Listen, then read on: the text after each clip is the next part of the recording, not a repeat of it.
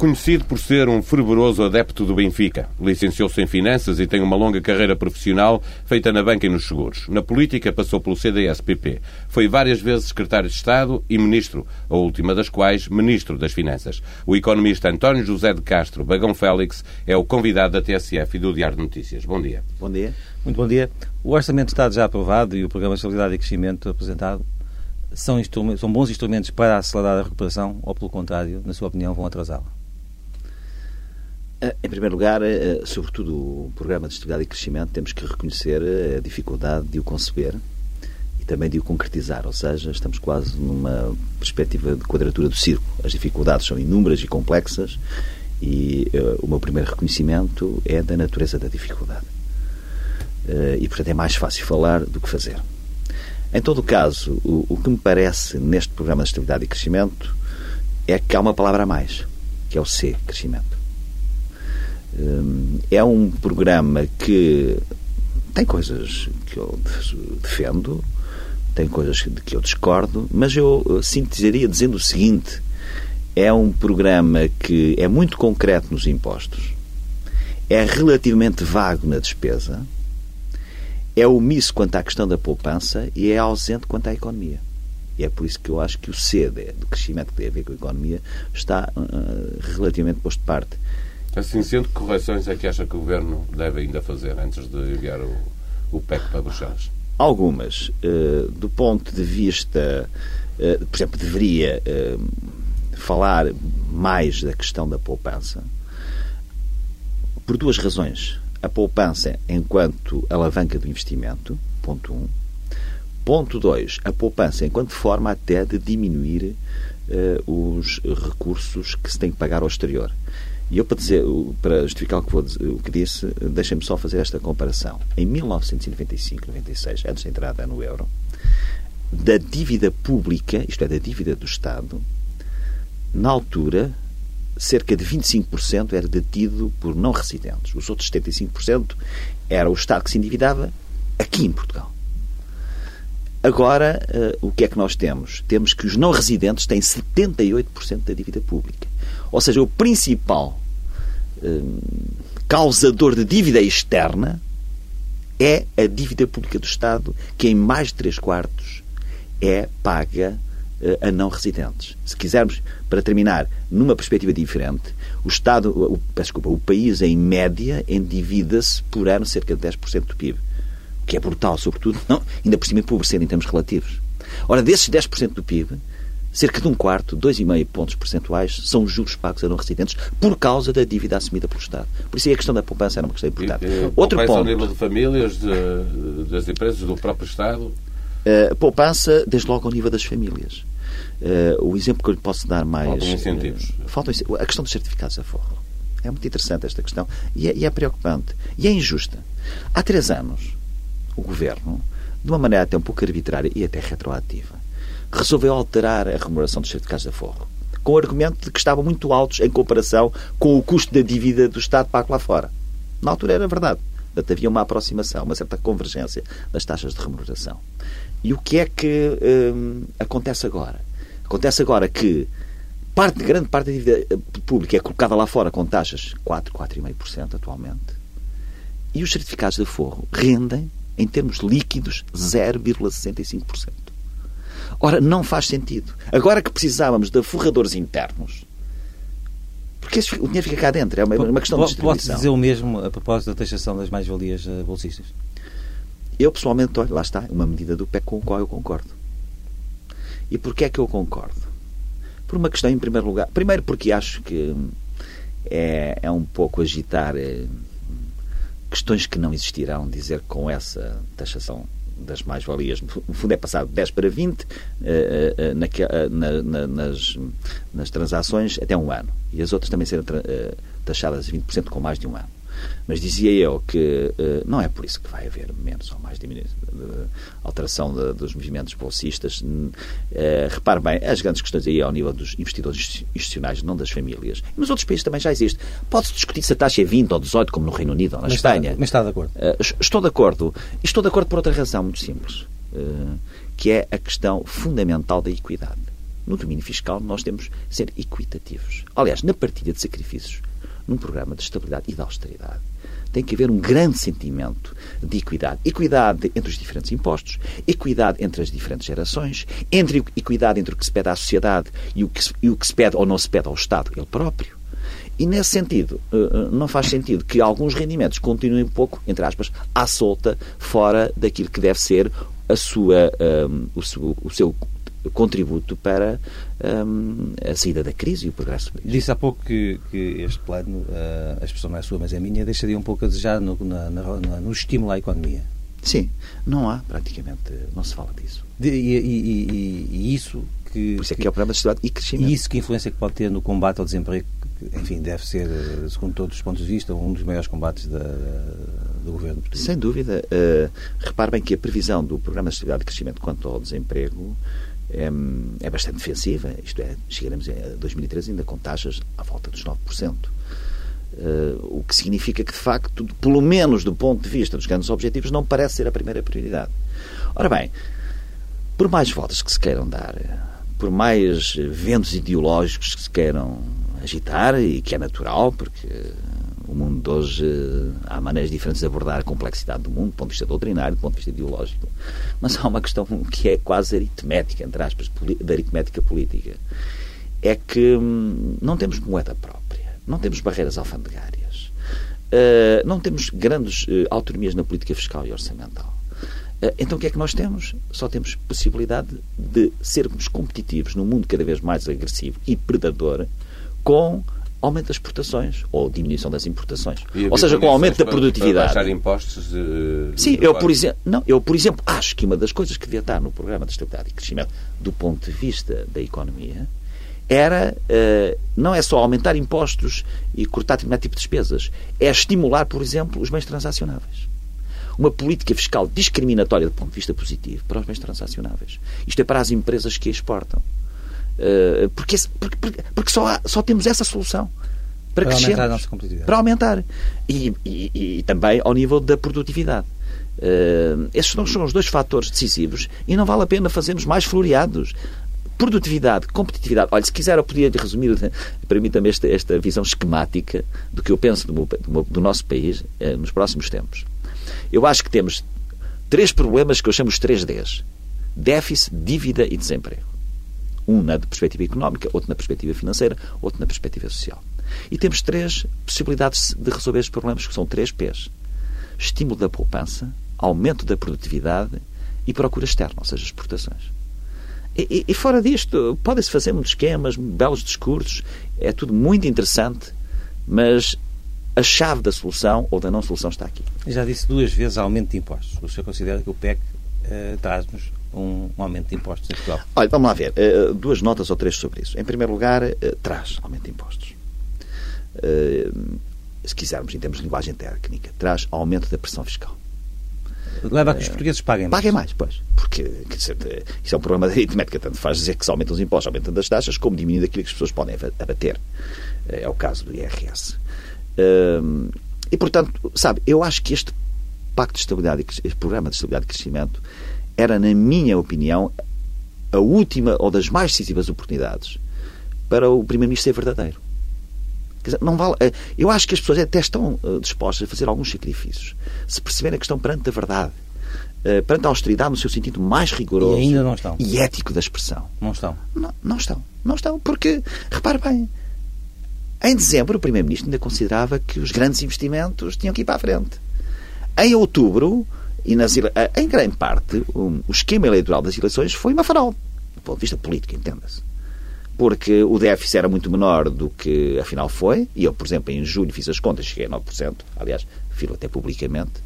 Uh, o endividamento público não era problema, os, os, grandes investimentos tinham aqui todos para a frente, o motor da economia tinha que ser um investimento público, uh, os impostos não aumentariam, Afinal de contas, passaram cinco meses, seja, ou seis meses, não passaram cinco anos. Em sua opinião, o Mas deixe só... bem em adiar eh, por dois anos a linha do TGV Lisboa-Porto e Porto Vigo ou devia ter ido mais longe em matéria de investimento público nas grandes obras públicas? Sim, uh, deixe-me só... Uh, que, que, não quero fugir à questão que me foi colocada, João Marcelino, relativamente à questão dos impostos. O que é que eu acho relativamente a estes dois ou três impostos? Concordo com a questão das mais-valias mobiliárias, Uh, discordo da questão do IRS, não ao nível da diminuição das da deduções fiscais, eu próprio, aliás, fui autor de uma das mais polémicas decisões fiscais, que foi a dos PPRs. Que, uh, enfim, agora o futuro, de algum modo, está-me a dar razão relativamente a este ponto. O que eu discordo aí foi, é, é sobretudo duas ou três coisas. A primeira foi meter-se no mesmo saco. Ou seja, o que, segundo parece, é? vai haver um teto para as decisões fiscais que é degressivo à medida que aumentam os rendimentos. Bem, mas nós não podemos comparar despesas de saúde com despesas de educação, com despesas de computadores, com despesas de energias renováveis, com outras. São naturezas diferentes. Não é? Eh, aqui haveria que ser um pouco mais seletivo. Depois, eh, eu espero que na revisão ou na discussão e análise deste programa essas deduções sejam sensíveis à dimensão da família. Por exemplo, vamos supor que nós dois temos o mesmo rendimento coletável. Mas que o senhor tem cinco filhos a ser, a, a, a, com despesas de educação, eu tenho um. O teto, não pode, o teto de deduções fiscais não pode ser o mesmo. Tem que ser sensível à composição e à dimensão da família. Porque não, senão está a, a, a induzir uma política antinatalista. Última, última nota sobre a questão dos impostos. E que tem a ver com a questão da equidade. Eu acho que quando se pede eh, às eh, pessoas, às famílias, para pagar mais impostos de uma maneira direta, indireta ou direta, Uh, e, por exemplo, quando se pede, quando se cria suplementarmente uma taxa de 45% transitória, obviamente que não vai ser transitória, porque nos impostos nada é transitório, tudo é definitivo, quando é para subir, só quando é para descer é que são transitórios. Um, eu até compreendo isso. Se, ao mesmo tempo, por exemplo, no IRC, houver também transitoriamente uma espécie de um adicional do IRC, por exemplo, sobre a banca e outros setores uh, mais fortes da economia portuguesa. Quer dizer, porque essa altura as pessoas percebem. Porquê é que a banca, durante dois ou três anos, não pode ter um adicional, por exemplo, de 10% sobre o IRC que pagou? Se as famílias uh, uh, acima de 150 mil euros, e repare bem aqui uma nota, 150 mil euros parece muito dinheiro, mas se for um casal, estamos a falar de rendimentos mensais à volta de 5 mil euros por pessoa. Ou seja, os 150 mil euros com uma taxa de 45% fariam sentido se estivéssemos a falar de se, se houvesse possibilidade de separar rendimentos num casal. Agora, as famílias casadas acabam, podem atingir isso e não são propriamente pessoas muito ricas. São pessoas da classe média, média alta. Acha que a versão final, de, a versão final de, deste documento vai, ainda, ainda está para aparecer, claro. uh, pode ir no sentido de, de resolver alguns dos problemas que aqui identificou? Eu, por exemplo, olha, este que. Por influência, por exemplo, do, do, do, dos partidos mais à direita, claro, que são, claro, são aqueles claro, que estarão, claro. jogarão, digamos, a vida. Olha, eu não nego que estas questões que estou aqui a falar já, enfim, de algum modo, dei a minha opinião a quem me pediu. Dentro do Partido, por exemplo, Partido Popular. Sim, exatamente. E, portanto, alguns, por exemplo, esta questão de, de, de, das deduções serem sensíveis à dimensão da família, penso que é uma questão dizer, que é de bom senso e acho que só por acho que, que é aceitável, não é? Uh, a questão das grandes obras, não é? Foi o problema Sim, que há pouco. Eu perguntava-lhe se, se uh, acha que ouça, eu, eu, é suficiente, se era preciso mais. Não, é, é que, interligando, interligando isso com, aquela, com, com, aquilo que estava a dizer de que as, as últimas eleições para si foram uma fraude política. Política, entende-se, claro. Sim. Uh, exatamente, em 12 de dezembro, o Primeiro-Ministro dizia que é inadiável. São obras absolutamente fundamentais.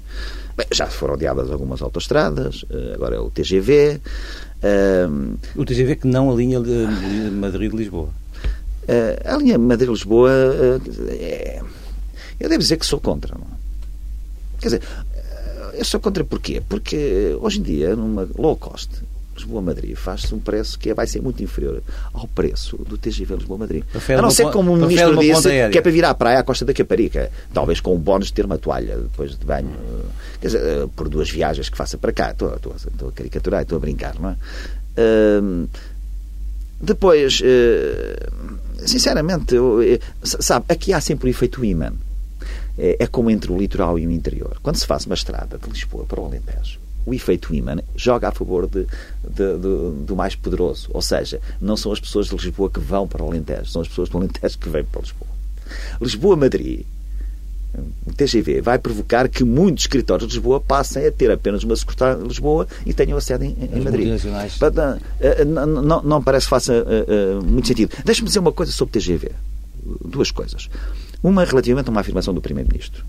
Mais uma afirmação incorreta e, e, que foi, e que foi a seguinte: dizer, bem, nós vamos adiar o TGV para ainda não ter repercussões no orçamento do Estado nos próximos anos. Ora, o TGV, o aeroporto e as, as grandes obras são em parcerias público-privadas. Elas verdadeiramente, nos próximos 3, 4 anos, nunca se refletiriam no orçamento. Refletem-se na dívida e, e, e, depois nos encargos futuros, nas parcerias. Isto vai para as próximas gerações. Portanto, a questão do orçamento aí não é uma questão importante para diminuir o déficit, porque mesmo que houvesse estas obras, elas não seriam inscritas anualmente nos orçamentos. Eh, este é, é, é um ponto que, enfim, que, que, que eu acho que deve, deve ser referido aqui para para que se diga a verdade, não é? Diga-me, como, é, como é que interpreta as palavras de Cavaco Silva que diz que ainda é preciso esperar pela versão final deste, deste, deste programa? É um apelo a alguma alteração substantiva ou é apenas são palavras de circunstância? Não, são palavras de Presidente da República, institucionalmente falando. São palavras de bom senso, são palavras de apelo à concertação. Quanto maior for a possibilidade de um programa, seja o qual for, ter o maior consenso possível na sociedade política portuguesa, tanto melhor face ao exterior. Isso é importante, do ponto de vista patriótico e nacional.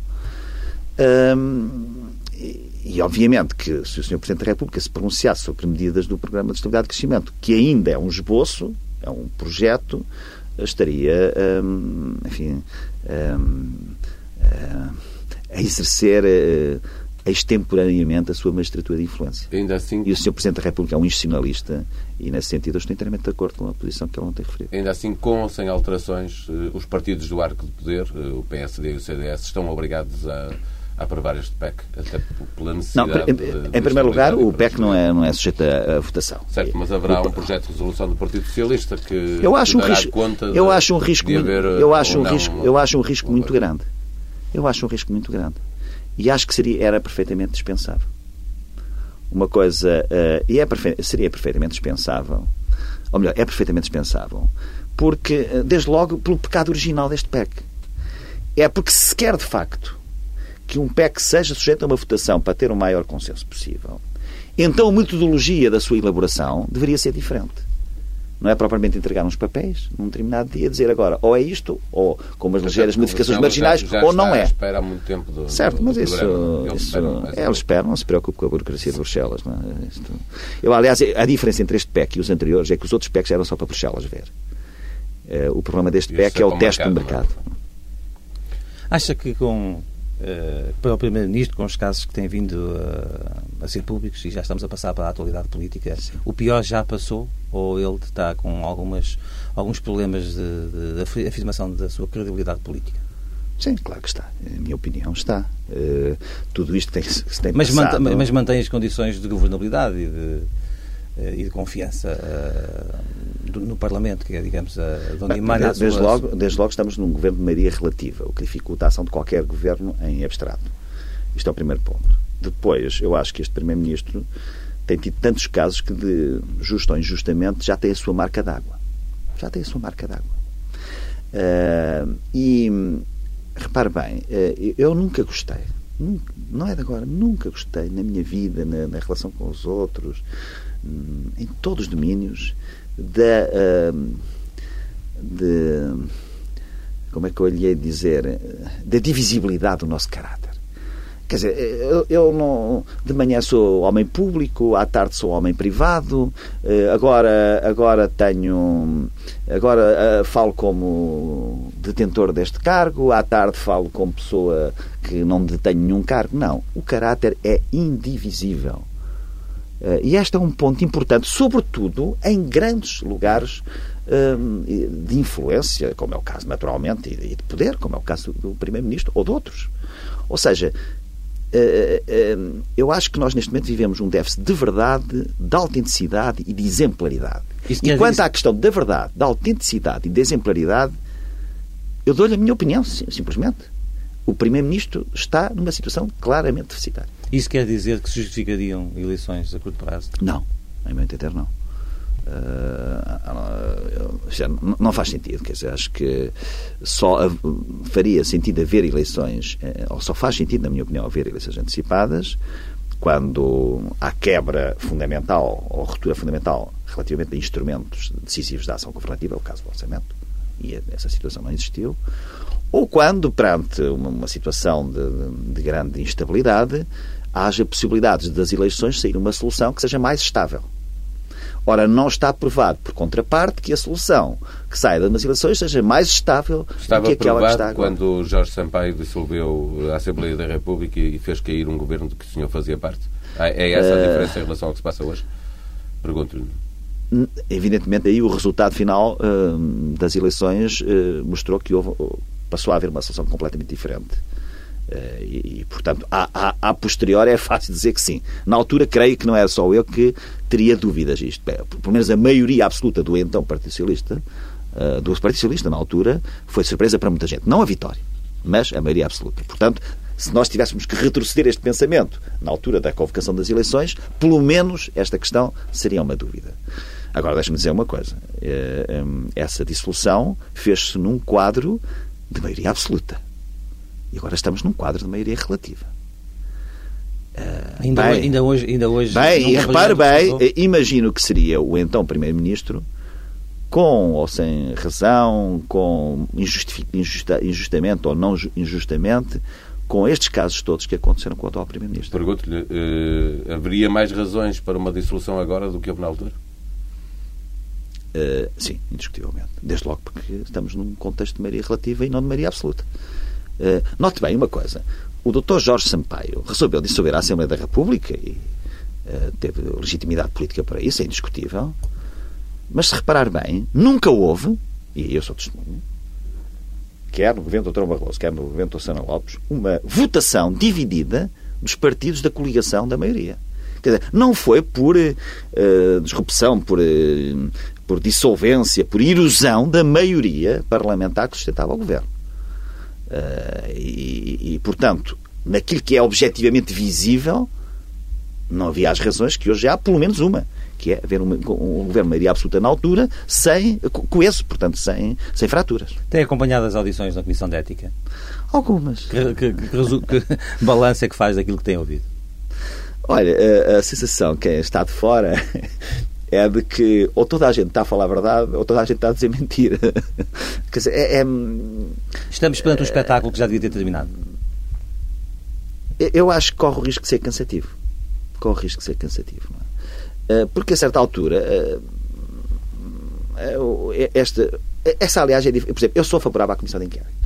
Desde o princípio, não esta. Para apurar, para apurar se, se- Primeiro porque é focada. É, é uma pergunta ou duas, é focada. O Presidente da República Segundo, também se mostrou eh, favorável na entrevista que sim, deu a Judite sim, Sousa sim. na RTP. Acha que isso fragiliza ainda mais eh, o Governo e o Primeiro-Ministro?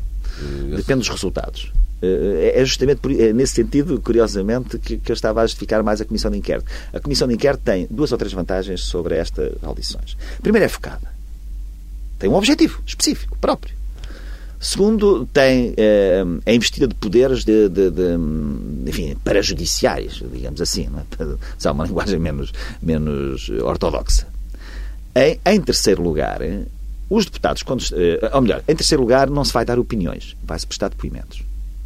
Que é uma coisa diferente, apesar de tudo. Hum? Em quarto lugar, o que eu acho numa comissão de inquérito, e, e procuro fazer isto, enfim, já sabe o que é que eu penso sobre algumas questões que me colocaram, mas procuro não me abstrair disso. Eu acho que uma comissão de inquérito, eh, o Parlamento é investido uma responsabilidade acrescida. Porque verdadeiramente aí o Parlamento está eh, numa perspectiva de separação de poderes. E, portanto, o seu resultado tem que prestigiar a própria instituição. Ou seja, a comissão de inquérito, ou uma comissão de inquérito em abstrato, nem pode eh, ser à partida subestimada porque se tem medo dos resultados, nem pode ser preconceituosamente determinada porque já sabe quais são os- vão ser os resultados. Mas pode chegar a conclusões Ah, políticas e não, sim. eh, mesmo que não haja matéria de facto Ora, que, com- que- que possa dar como provado num tribunal Não, exatamente. ilícito, não é? A questão criminal, penal, jurídica é uma questão que deve ser analisada à parte. Eh, a outra é a questão política. E a casa, por excelência, da política e da fiscalização da administração é o Parlamento. É nesse sentido que é correto. Eh, repare, bem que, eh, repare bem que uma das coisas que eu, que eu, ehm, eh, que eu mais contesto em tudo isto, de que mais discordo, pelo menos, é esta ideia de que não há, por exemplo, ao nível hum, jurídico ou judicial, não há arguídos, não há aberturas de inquérito. é? Isso é uma questão que eu não sei, não quero saber, é uma questão que é entregue a um outro poder e tenho que o respeitar. Uh, uh, mas não se pode dizer assim, porque não há isso, não há nada. Não, há sempre a questão política. O Watergate, Nixon não se demitiu por causa do, do, do, da, ilegalidade. da, ilegalidade. ou de um tribunal. Demitiu-se porque foi uma questão fundamentalmente política. É ao nível político que nós temos que analisar eh, estas questões. Um, sabe, esta coisa de dizer que a ética republicana é, é sobretudo, o cumprimento da lei é, é, uma, é, é, é, uma, é uma falácia. Porque a ética não é republicana ou deixa de ser. A ética existe ou não existe. Olha, há muitas coisas que não estão na lei e que são fundamentalmente questões éticas. A lei não proíbe a malvadez, não proíbe uh, uh, o desprezo, não proíbe a mentira na maior parte dos casos, não proíbe a ganância, assim como não assegura a lealdade, uh, a correção, a verdade, etc. Porquê é que nós tivemos esta. Eh, por exemplo, eu, como economista, posso encontrar uma série de argumentos para esta crise económica e financeira do mundo, não é só de Portugal, não é? Tudo isso. Mas a grande. Uh, questões de taxas de juros, questões de bolhas especulativas, tudo isso é muito verdade. Mas a grande razão desta crise internacional a é a erosão da, da, da fronteira entre o bem e o mal. É uma questão ética. Porque o que é que aconteceu? Aconteceu foi a ganância. Aconteceu foi a mentira. Aconteceu foi a aldrabice. Essa já foi a perspectiva de Cavaco Silva esta, esta, esta semana na entrevista que deu à RTP1. Que balanço? Uh, gostou da entrevista? Gostei, gostei da entrevista. Uh, percebo que é uma entrevista... Quais foram as mensagens principais que ele passou, na sua opinião? As mensagens principais que passou foi, em primeiro lugar, uh, de grande respeito pelos, pelo equilíbrio entre os diferentes poderes. De serenidade, de uh, dar a entender que estamos perante uma situação muito difícil, que exige não necessariamente acordos, mas verdade. Eu, uh, eu ontem ouvi uma crítica, uh, ontem, ontem, ontem, foi na quarta-feira, não é? Uh, que uh, creio que até foi num programa em que o João Marcelino esteve uh, exatamente, RTP, não é? em que a certa altura se diz, não sei quem foi, mas porque às vezes tantas coisas que depois não se consegue terminar bem, mas que lhe faltou uma mensagem de esperança. É? eu admito que, que, que se possa dizer isso, mas eu também não sou muito favorável a esperanças mais ou menos uh, uh, pedra-pomes, isto é, ligeiras. Uh, a esperança tem que resultar da verdade e da autenticidade. Duas, duas perguntas muito focadas para o cidadão Bagão Félix. O senhor acredita que a decisão da PT de avançar para a compra da TVI foi apenas ditada por razões empresariais? Primeira pergunta. A segunda, acha que José Sócrates mentiu ao Parlamento? Quanto à primeira, tenho mais dificuldade em responder. Uh, um, porque posso compreender perfeitamente que, ou melhor, compreendo perfeitamente que haja razões fortemente empresariais uh, para uma, uma decisão dessas. E não quero aqui fazer mais processo, um processo de intenção. E quanto à segunda questão?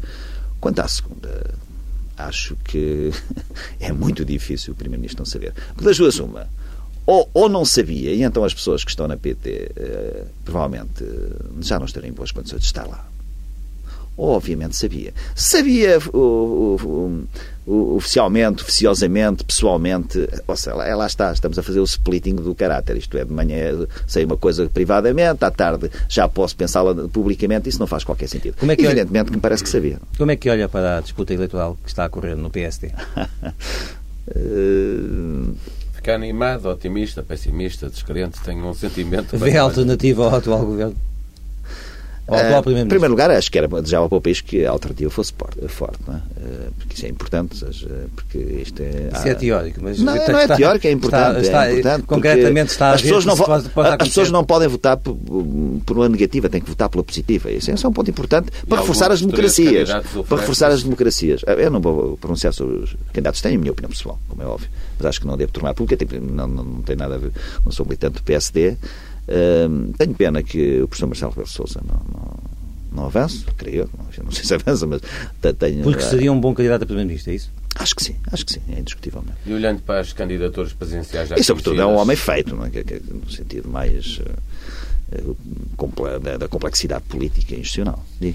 Olhando para as candidaturas presidenciais já conhecidas, Manuel Alegre e Fernando Nobre, a que se juntará certamente Cavaco Silva, preenchem, do seu ponto de vista, o, as necessidades políticas para para esta disputa eleitoral. Uh, neste quadro, vota Cavaco, Cavaco Silva? Sim, voto Cavaco Silva. Mas, como, mas acho que as duas outras candidaturas são muito respeitáveis e representam setores importantes, eh, quer do ponto de vista doutrinário, quer do ponto de vista de, do modo como, da mundividência e do modo como vêem o futuro de Portugal.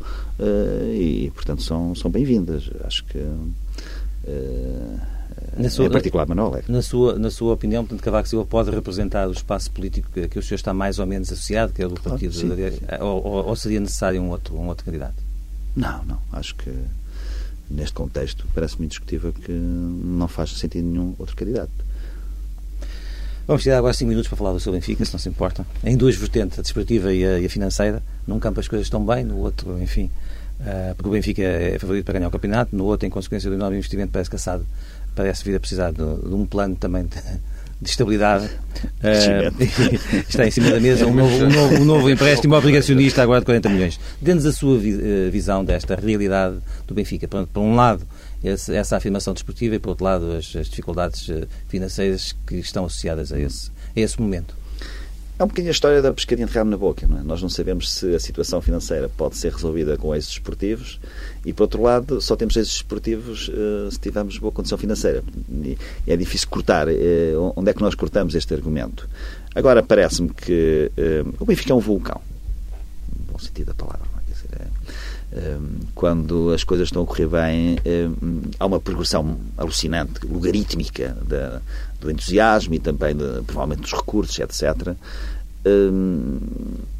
Eu creio que a diferença do Benfica este ano em relação aos anos anteriores é que, de facto, tem uma equipa ganhadora e isso, com a natureza do, do clube, vai gerar receitas e vai possibilitar, eh, quer ao nível dos próprios jogadores, não é? Acho que o Benfica fez uma coisa muito bem feita, que foi o fundo uh, que, que, tem passos, de, parte de passos de, de, de alguns jogadores, jogadores, porque foi uma forma de fazer, fazer gestão de futuros. É?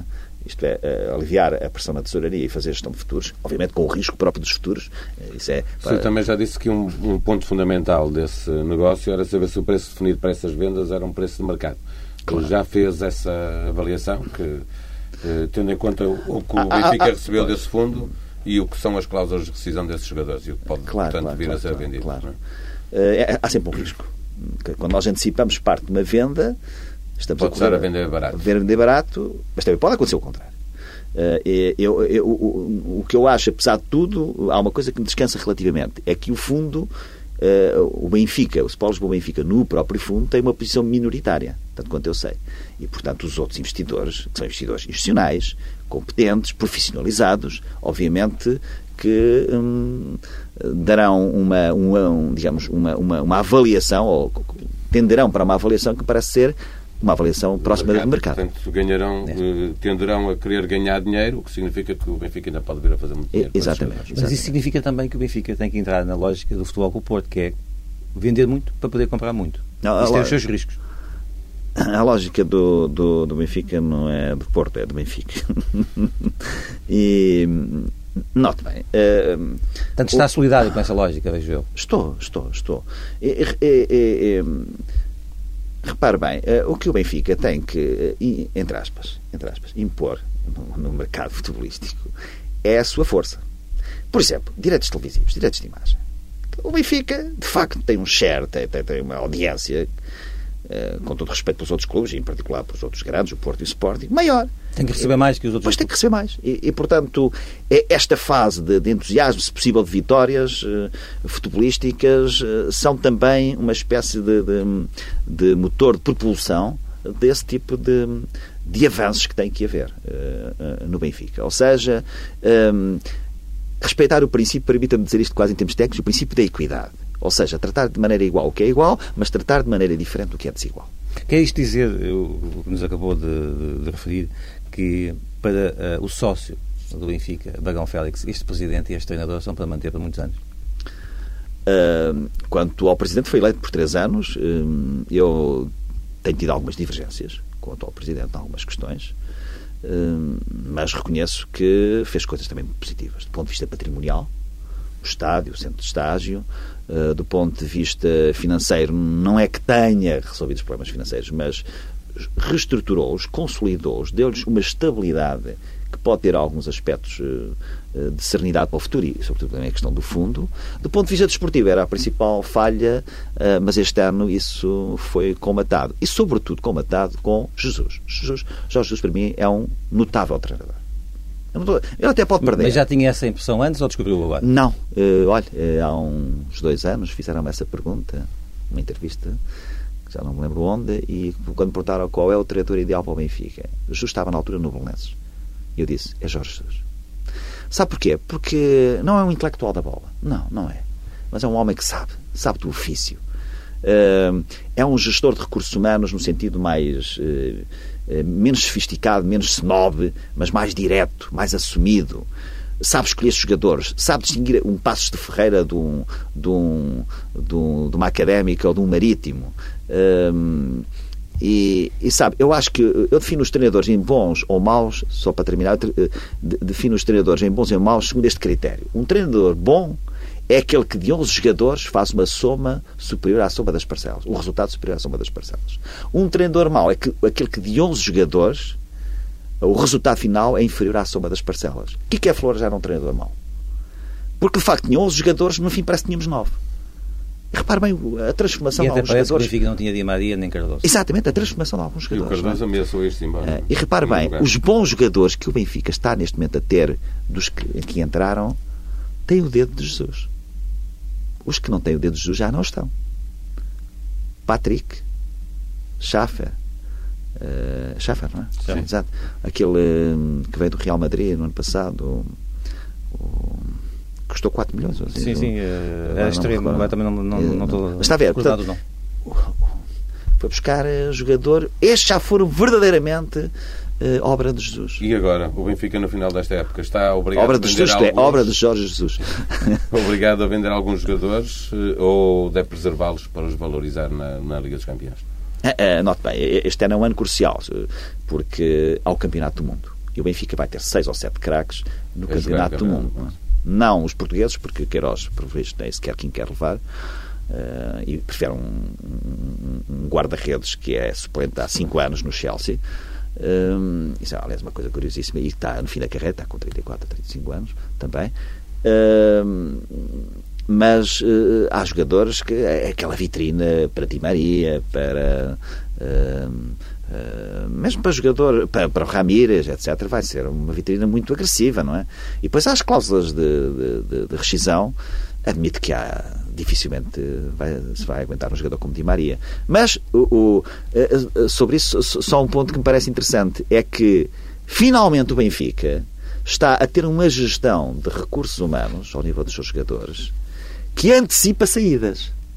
Quer dizer, estas aquisições em janeiro não foram aquisições, ao contrário de outros anos, para entrar na equipa e às vezes mal. Tirando o caso do Assis, que foi excelente no ano em que fomos campeões.